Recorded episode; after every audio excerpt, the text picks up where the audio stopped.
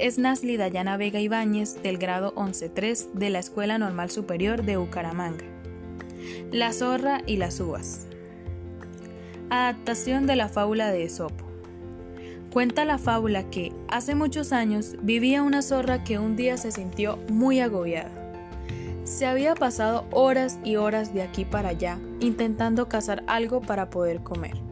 Desgraciadamente, la jornada no se le había dado demasiado bien. Por mucho que vigiló tras los árboles, merodeó por el campo y escuchó con atención cada ruido que surgía de entre la hierba, no logró olfatear ninguna presa que llevarse a la boca. Llegó un momento en que estaba harta y sobrepasada por la desesperación. Tenía mucha hambre y una sed tremenda porque además era un día de bastante calor. Deambuló por todos lados hasta que al fin la suerte se puso de su lado.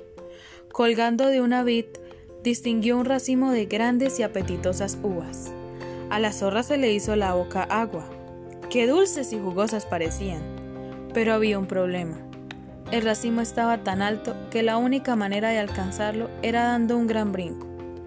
Cogió impulso y, apretando las mandíbulas, saltó estirando su cuerpo lo más que pudo. No hubo suerte. Tenía que concentrarse para dar un salto mucho mayor. Se agachó y tensó sus músculos al máximo para volver a intentarlo con más ímpetu. Pero fue imposible llegar hasta él. La zorra empezaba a enfadarse. Esas uvas maduras tenían que ser suyas.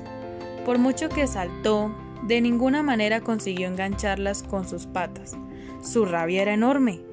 Frustrada, llegó un momento en que comprendió que nada podía hacer. Se trataba de una misión imposible, y por allí no había nadie que pudiera echarle una mano. La única opción era rendirse. Su pelaje se había llenado de polvo y ramitas de tanto caerse al suelo, así que se sacudió bien y se dijo a sí misma, Bah, me da igual. Total, ¿para qué quiero esas uvas? Seguro que están verdes y duras como piedras. Que se las coma otro. Y así fue como la orgullosa zorra, con el cuello muy alto y creyéndose muy digna, se alejó en busca de otro lugar donde encontrar alimentos para saciar su sed.